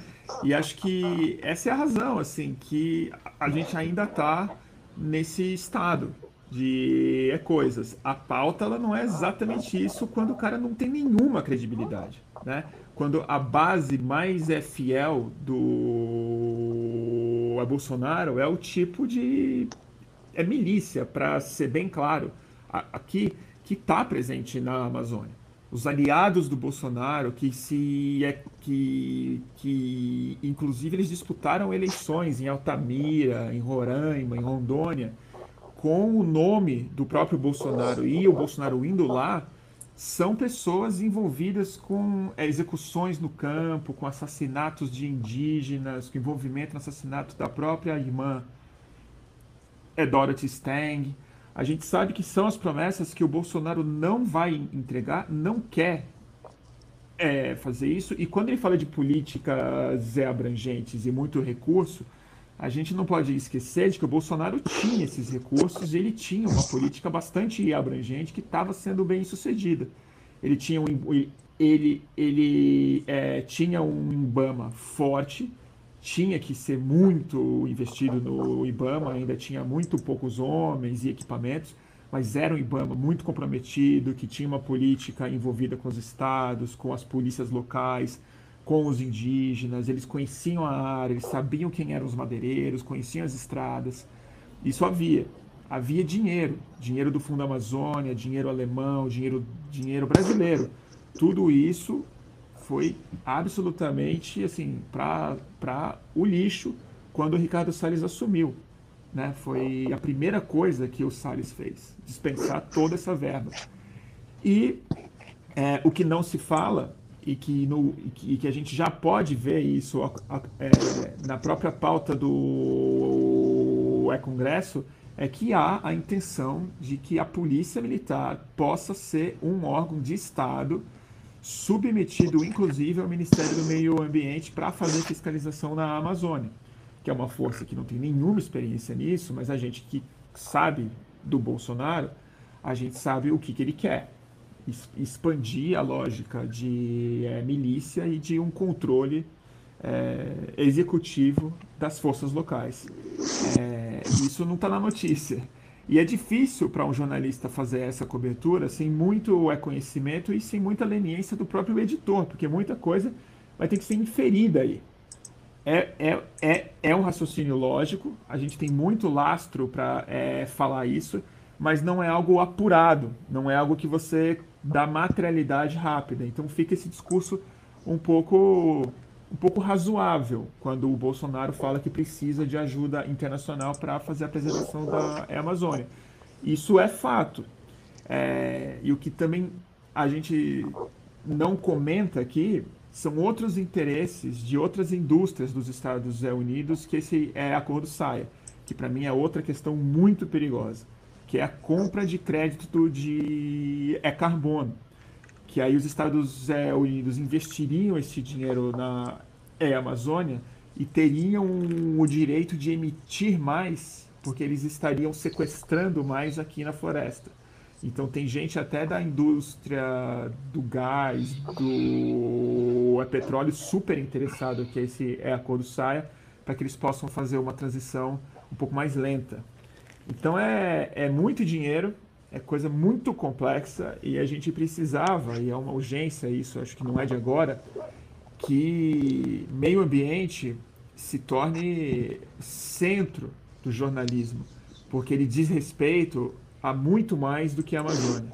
É a economia, é a política do mundo que está se reconfigurando de maneira muito rápida, são os direitos humanos, é segurança pública, é polícia e muita corrupção muita corrupção, que envolve novamente isso que vocês estavam falando antes, o aspecto miliciano do governo Bolsonaro, que não é simplesmente um, um é governo extremista, burro, mas é um governo criminoso e que tem como intenção fazer com que esse crime se torne parte do Estado, ilegalizado.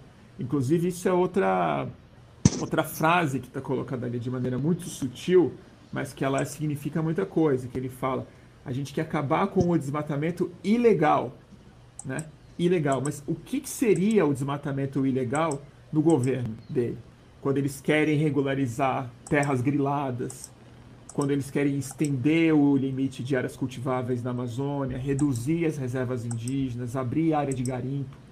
Então, assim, é possível até, vamos supor, com muito otimismo, que ele elimine o desmatamento ilegal. Mas o que, que vai ser ilegal? Uma área possivelmente muito reduzida, né? Então, são muitos detalhes que precisam ser esclarecidos. É, agora tem impressão, viu, Florestan e Lu e Bruno, que não vai ser muito fácil enquadrar esse, essa ajuda dos Estados Unidos, não, porque primeiro a opinião pública brasileira, a opinião pública americana está muito vinculada né, a essas causas aqui da, da Amazônia e Companhia Limitada. Segundo, é, tem a turma do Biden, a turma do, do Al Gore, que, que é muito influente no Partido Democrata, eu acho que, que, que geraria uma repulsa nesses ambientalistas que vêm já desde o início dos anos 2000 em campanha, aceitar uma aliança como essa que Bolsonaro pretende. Dinheiro e troco de nada, né, Bruno? Dinheiro e troco de nada. Na verdade, se fosse nada, ia ser um pouco melhor ainda é que vai ser uma é. grana em troco de o fortalecimento de uma rede de pessoas que no curto prazo já vai piorar o de, de, desmatamento na Amazônia e não é, realizar algo que é muito fundamental para os progressistas, é, que é justiça no clima com alguma justiça social, né? que é algo que o Bolsonaro também está de maneira muito hipócrita enfiando nesse documento falando que a Amazônia é uma área com um índice muito baixo de desenvolvimento humano, que as pessoas precisam de emprego, que seria muita hipocrisia, que eles ficassem relegados a uma vida precária, na verdade, quando ele se esquece de falar que uma Amazônia hum, tem um, um índice de, de, tem um índice de desenvolvimento humano baixo, mas em parte é pela indústria do desmatamento é pela extrema precarização, pelo trabalho escravo que esses parceiros do Bolsonaro impõem na região. Né? Muita baixa remuneração, muito, muito risco de saúde pública é, e por aí vai. Então, assim, existem muitos é, projetos, inclusive de gente do próprio INPE, que o Bolsonaro afastou, mas que tem ideias muito evoluídas para um desenvolvimento humano e econômico na região da Amazônia, muito baseado na preservação da é natureza, em ciência, em extrativismo muito sustentável, em produtos de alto valor agregado, né? É, e essas pessoas o Bolsonaro criminaliza, expulsa do Estado o, é brasileiro, porque ele tem a visão de um mau aluno da Academia das Agulhas Negras dos anos 70, né? De que embaixo da Amazônia tem um monte de nióbio, riqueza, que índio tem que acabar de ser índio, entendeu? E de que aquilo ali é um território para ser desenvolvido aos modelos militares dos professores dele com a mesma paranoia, com a mesma falta de inteligência, totalmente afastado de todas as décadas que hoje temos de é, biologia, de tecnologia, para fazer com que isso vire uma potência econômica, inclusive. Então, assim, entre várias coisas criminosas que esse projeto inclui, uma delas é mais lesa pátria, é mais colocando o Brasil na retaguarda do século, então é para ficar muito, muito é, atento e a gente precisa fazer um esforço. Eu sei que às vezes ele soa um pouco ingênuo para muita gente de esquerda, mas a gente de fato precisa fazer um esforço como campo progressista para estar tá muito próximo dos ativistas lá nos Estados Unidos, de uma sociedade que está cada vez mais é, organizada em torno da mudança climática, entendeu? Então, assim, eu acho que é uma oportunidade da gente se colocar como um dos protagonistas na, na luta pelo clima e na formulação de políticas públicas que incluem o hemisfério sul de maneira soberana, que é algo que por enquanto não está acontecendo. Está aqui o Kerry e o Biden falando para é, a gente que é o governo Bolsonaro que tem legitimidade de administrar bilhões de dólares em nosso nome. Né? Então isso é totalmente inaceitável é, em 2021. E, e sempre foi. Bruno, olha, brigadíssimo pelo seu alerta, viu? Brigadíssimo por aparecer por aqui tão cedo. É, é, então vamos ficar de olho, eu te peço que nos alerte aqui quando tiver alguma trama secreta dessa, assim, para que a gente não perca o bando da história. Um abração para você, brigadíssimo. Viu? Obrigado, Panoso, Florestan, Lu. Tchau. Tchau, tchau, tchau, Bruno. Até a próxima. Eu adoro, viu, o, Bruno, viu? Não é só por esse favor que ele me fez salvar a minha vida lá para trás, não, é porque ele tem uma densidade, assim, desde que ele era muito novo, assim, eu acompanho o, o Bruno, tenho, adoraria que ele viesse fazer a TV Democracia aqui com a gente, Floresta. Ele é muito bom, sim, tem, tem uh, um conhecimento né, nessa área uh, ambiental, e é importante esse tema, né? Eu sei que os brasileiros têm tantos problemas, né, que acaba deixando de lado essa questão uh, do meio ambiente, mas ele é fundamental uh, para o futuro do nosso país, para o futuro da humanidade. Né? E é um tema muito importante, muito. Agora, se tiver mesmo essa, essa tramóia aí de Biden com o Bolsonaro, pelo amor de Deus, hein, Florestan? Como é que o cara vai explicar isso para a opinião pública americana? O Bolsonaro falou que ia mandar pólvora ao invés de diplomacia é, para o novo presidente é dos Estados vai, Unidos. Como é que ele vai explicar a morte de, de, de índios, né? Uh, que estão ocorrendo na, na, Amazônia desde o começo do governo do Bolsonaro, né? A falta de, de vacinação, a maneira uh, cruel com que eles estão tratando uh, esses índios, essas tribos, a, a, maneira como eles desmataram boa parte da floresta, né? Assim, eu sei, eu realmente não entendo. Tem os interesses, eu acho, da indústria farmacêutica, né? nas pesquisas que são feitas na floresta. O Brasil tem uma riqueza ali fantástica, né? você sabe disso. Uhum. E tem também essa história que o Bruno falou bem, da licença para você produzir gás carbônico lá, porque produção de gás carbônico é igual progresso e conforto para as pessoas. Quanto mais gás carbônico se produz, mais confortável. Carros maiores, né? É, mais embalagem de plástico, enfim. O, o, o, hemisfério norte do planeta se arroga o direito de ter, de, de continuar gastando é, recursos naturais e sujando a atmosfera. Para fazer isso, vamos pagar para ficar subdesenvolvidos aqui na Amazônia, porque eles compram o direito de emitir aquilo que nós deixamos de emitir e, e aí se refestelam, e a gente fica com todas as chagas do primeiro mundo.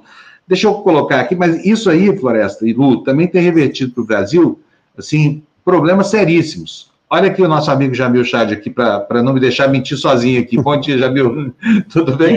Ô, Fábio. Eu, Bom dia. Ontem, quando eu li a sua matéria no UOL, Jamil, eu fiquei aqui é, me perguntando aqui, é, não falta mais nada para a gente ter uma imagem ruim, né? Porque agora nós temos, inclusive, um presidente que está sendo denunciado formalmente por crimes contra a humanidade.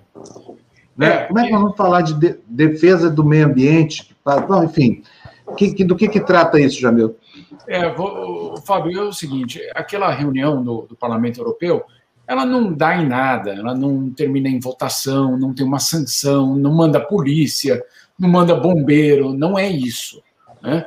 Ela foi um termômetro do que é hoje o Brasil no exterior. Essa é o que é a, a, o resultado. O que, que era a, a reunião? Era uma audiência do Parlamento Europeu convocada para falar exclusivamente de Brasil.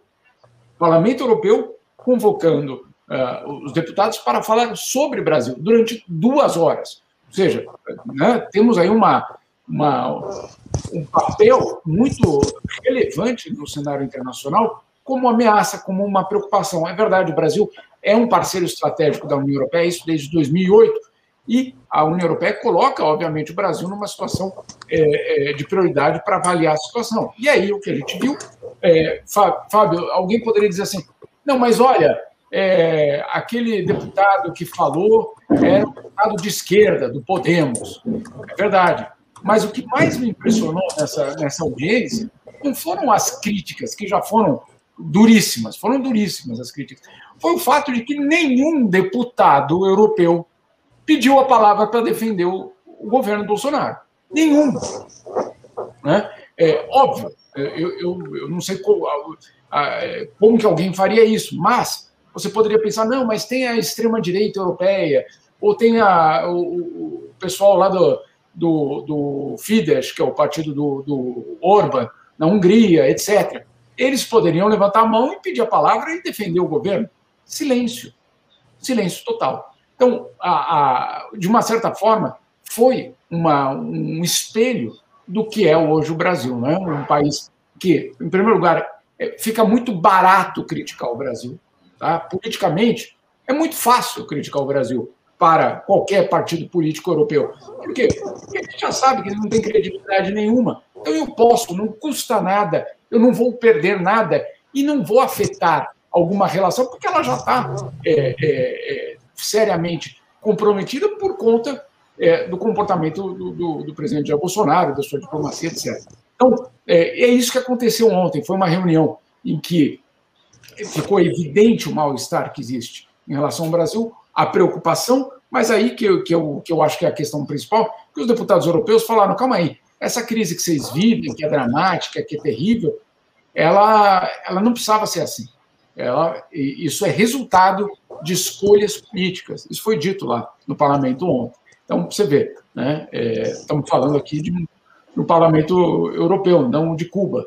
Né, e nada contra o parlamento de Cuba, mas eu digo, um parlamento que ninguém, insisto, ninguém levantou a mão para defender o governo de Jair Bolsonaro. Interessante, né? Porque o Le Monde faz uma matéria mostrando, né? Que interesses norte-americanos estavam em jogo na destruição da economia brasileira. Nós chegamos no Bolsonaro graças ao interesse de empresas norte-americanas na descoberta do pré-sal. Né? Todo o processo, uh, segundo Le Monde, do, da Lava Jato, é, é feito pensando muito uh, nos interesses norte-americanos e na troca de um governo uh, progressista por um que liberasse aos, às grandes empresas uh, petrolíferas a, a, compra do pré-sal brasileiro. Né? É uh, então, assim, é interessante eles falarem assim: ó, chegou pelo voto, chegou. Né? Cada, cada uh, grande nação do, do planeta tem um pouco de responsabilidade no sentido do que está acontecendo aqui na, no Brasil e na América do Sul. Né? E é interessante também ver que o Brasil se torna uma ameaça sanitária global, né? Uh, o que é gravíssimo, porque uh, hoje nós estamos com vários voos cancelados, inclusive para a França. Né? O uh, que, que vai acontecer a partir de agora? Quer dizer, o Bolsonaro, acho que também no, ele vai ser evitado pelos grandes chefes de Estado ou não. Como é que. ele tem alguma interlocução com alguém no mundo hoje?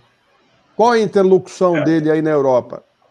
Não, muito pequena, é, é, Florestan. Inclusive, estou preparando uma matéria que vai sair nos próximos dias, que a gente mostra que a interlocução não é exatamente com é, gente democrática, tá? Mas depois a gente fala disso. Mas é, a interlocução é com grupos extremamente é, preocupantes, não, não são com é, defensores da democracia, não é com gente que vai e sai em busca é, de diálogo, muito pelo contrário. Agora, tem um ponto que eu queria chamar a atenção, não sei se vocês chegaram a assistir ontem o Parlamento Europeu, eu, eu imagino que não, mas tem algo que aconteceu ontem que eu, é uma parte positiva dessa história.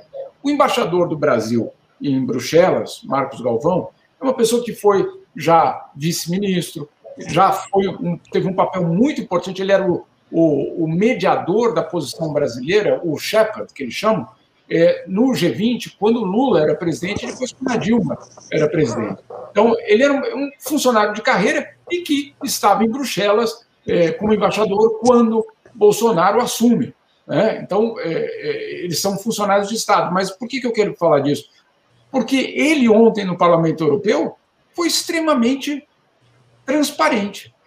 Ele não fez o que fez a embaixadora do Brasil aqui em Genebra por tantos meses, dizendo problema nenhum. Aqui lá no Brasil não tem, problema nenhum, estamos fazendo tudo, não tem nada. Olha, olhe para o outro lado, aqui não tem nada. O que fez ontem o embaixador Marcos Galvão?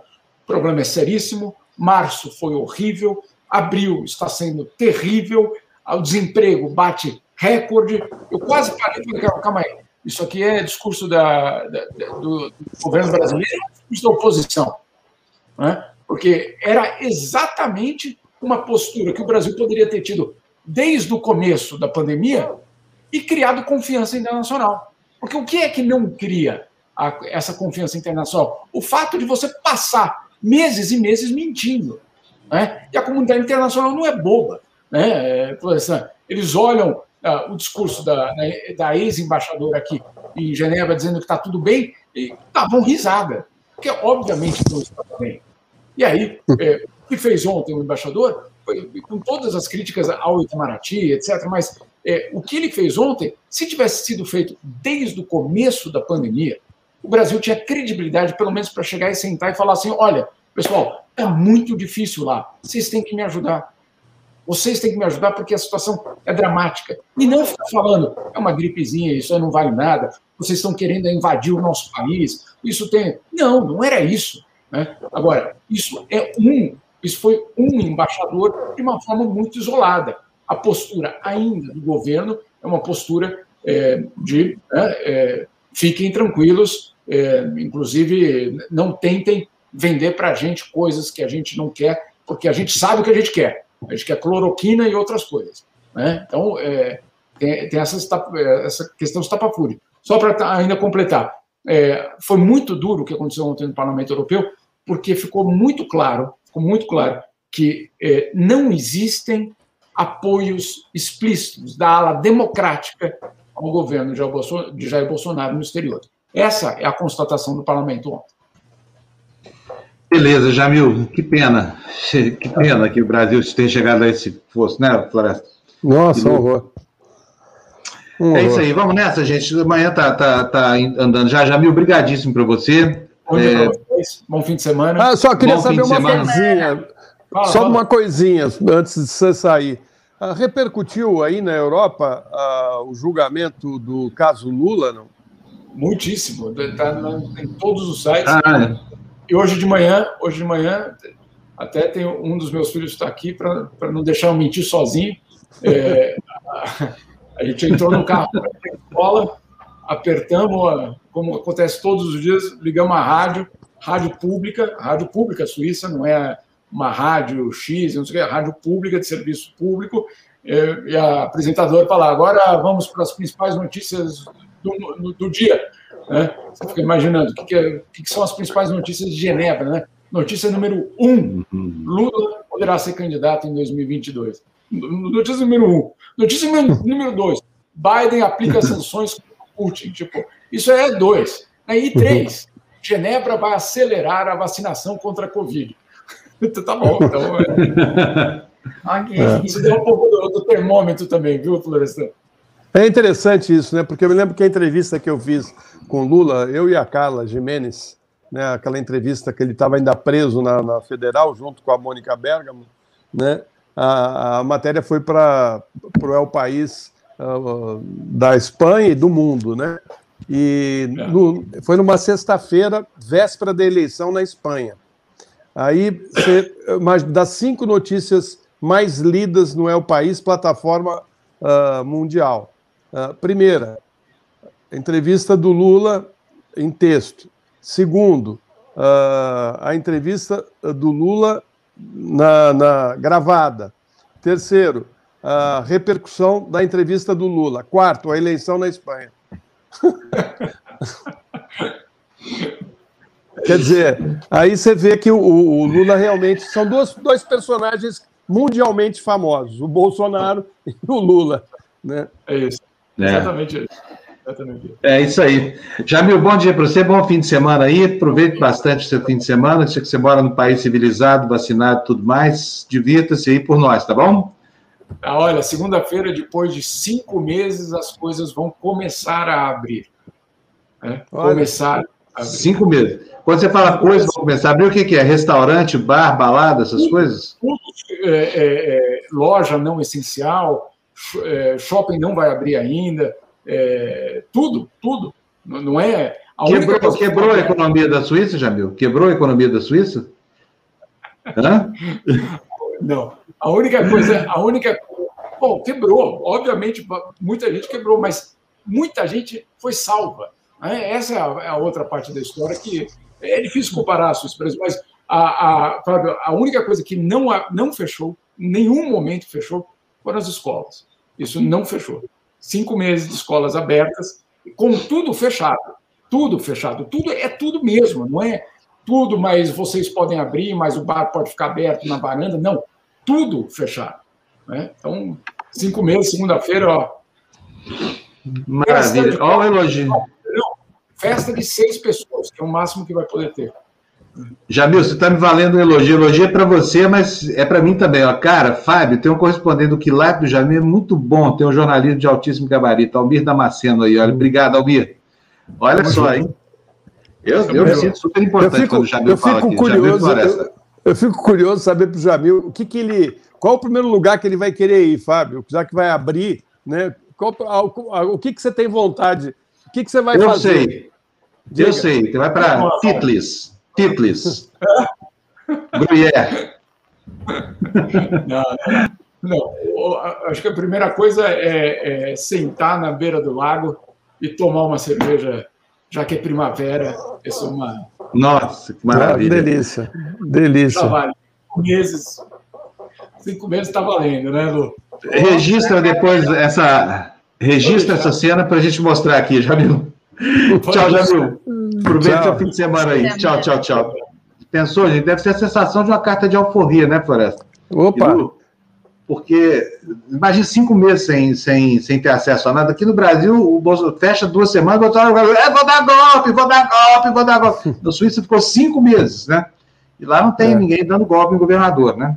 Tem que a Suíça é um país desse tamanho, mas Bom, é isso. Bem, se vocês quiserem sair, vou liberar vocês dois, porque eu já dei o horário de vocês. Eu vou, vou falar com o Tebni tá agora. Bom. Eu vou, de semana, vou te aguardar, então, para fazer a caminhada no fim da tarde, tá? Combinado. Beleza. Máscara, vamos, vamos aquela máscara que a gente usa boa, né?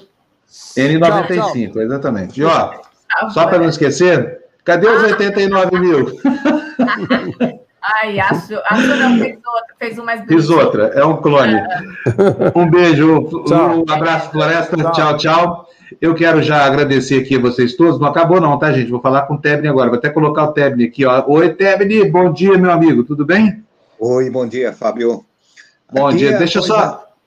antes, de você, antes de você começar, deixa eu só agradecer o pessoal aqui, Tebni, porque já estou atrasadíssimo. Olha, tanta gente nos ajudando aqui, eu negligenciando essa parte, que é a parte mais importante do nosso programa aqui.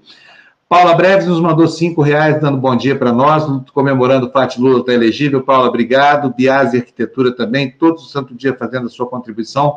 Super obrigado. Patrick Wilson, cinco reais para nós.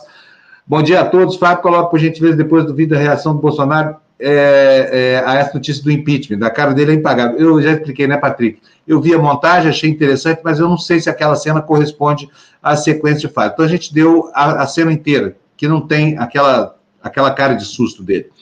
Marcos Ramari nos manda dois reais dizendo: e agora, os bens de Lula serão desbloqueados? Acho que sim, né? Só falta liberar o cara completamente de todos os processos e não liberar. De qualquer forma, a decisão do juiz de Curitiba é para que é para manter o bloqueio até que o novo juiz seja determinado. E só para explicar para vocês, ainda não está estabelecido o foro em que esses processos correrão.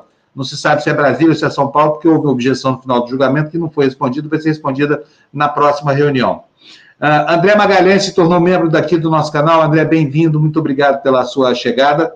Mari Falcão nos mandou 1,90. Obrigado, Mari. A Rita Franco mandou 3 com seu gatinho diário. Rita, um beijo para você. Muito obrigado.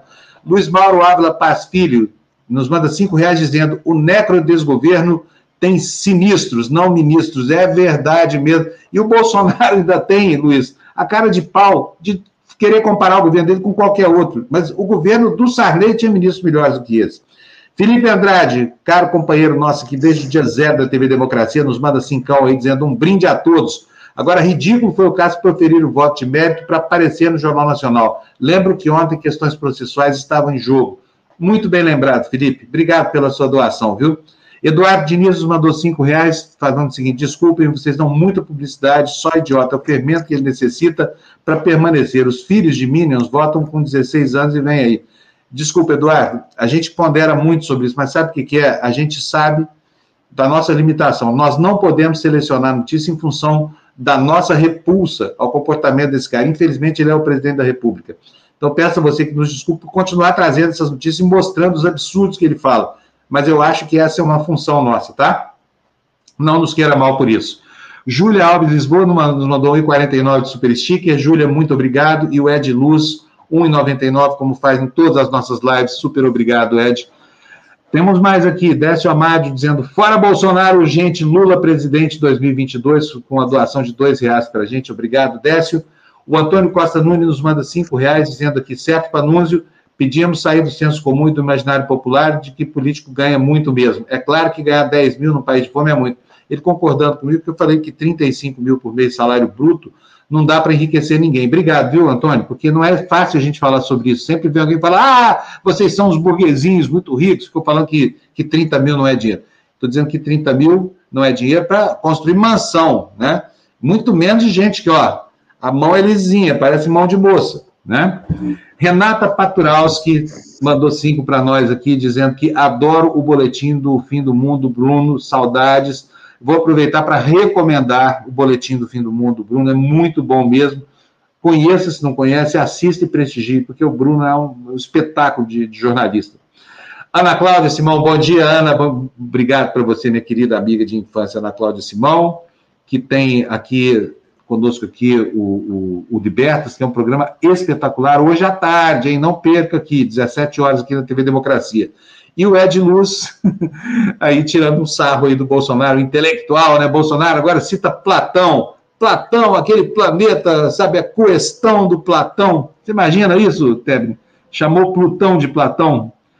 E o, o, o, Ed Luz nos manda dois reais para tirar um sarrinho aí do Bolsonaro. Obrigado de novo, Ed. Vamos nós agora aqui. Tem mais? Opa! Érica pagou o jornalzinho, três reais aí, pagou muito bem pago. Obrigado, Érica, querida. Muito obrigado. Fernando Coutinho nos mandou dois e um elogio espetacular que vale muito mais do que isso. Parabéns ao melhor jornalismo independente. Muito obrigado, senhor Fernando. Vamos nós, Tebni. O que, que, que, passa aqui no nosso continente latino-americano e mais especificamente no Chile?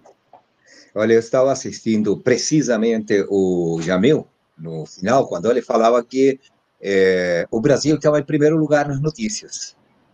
E olha, aqui também no Chile. Não é que a gente queira imitar, né? Mas eu quero mostrar, porque não, não dá para, não, não deu tempo para fazer, né? Isso acaba de, de, sair hoje, né? Olha, não sei se dá, mas eu vou ler melhor. Diz aqui, se for necessário e tenho que ser candidato para ganhar de um fascista como Bolsonaro, sim, serei. São as palavras do Lula, que está praticamente em todos os jornais do Chile. E no caso do jornal El Periodista, que é um jornal digital, evidentemente, porque já não dá para fazer jornais de papel, ele resgata uma coisa que é super interessante.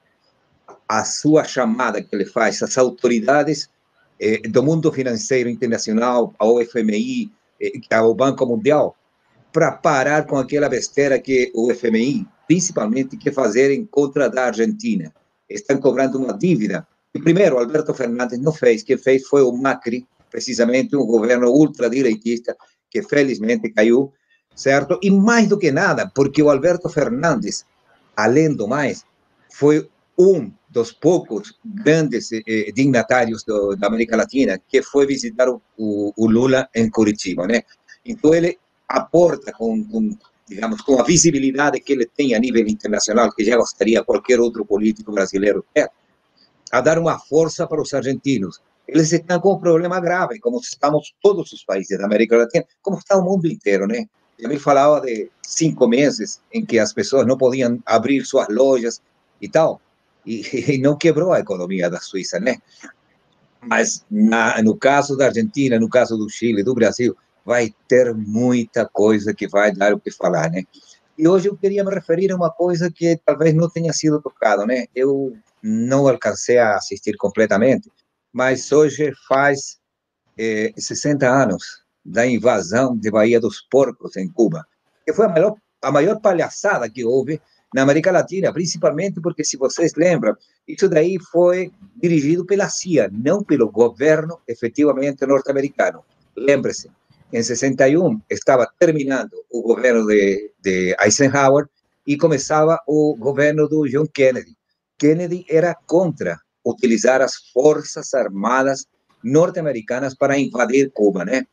Essa invasão foi feita basicamente e principalmente por cubanos exilados em Miami, com cubanos que estavam dentro da ilha, certo? E que foi a maior palhaçada feita por Estados Unidos e que detonou um negócio super interessante que poucas pessoas percebem. A partir daí, a política externa norte-americana simplesmente começou a financiar grupos de ultradireita para acabar com as democracias da América Latina. Isso porque estou falando da América Latina, não somente sobre o Chile, né? Porque o Chile está indo, eh, digamos aí, devagar, mas aos poucos está se, compo, se compondo a situação sanitária produto das vacinas. Ao contrário, e por outro lado, tem um alto índice de pessoas contagiadas, né? E o que vai acontecer? O povo sem dinheiro simplesmente está na expectativa, porque mais dia, menos dias, deverá sair do parlamento, já do Senado, porque foi aprovada na Câmara dos Deputados e Deputadas, um projeto que permite tirar 10% dos seus, eh, não é poupança, do, dos seus fundos nas administradoras privadas de previdência, que aqui no, no Chile chamam de AFP, né? Isso daí ainda não está bem definido. Até porque, veja bem, quem não quer que os chilenos tirem mais 10%, seria o terceiro saque, são precisamente os eh, parlamentares de governo, mas nem todos. Por que razão? Ô, ô, Té, me, me explica uma coisa.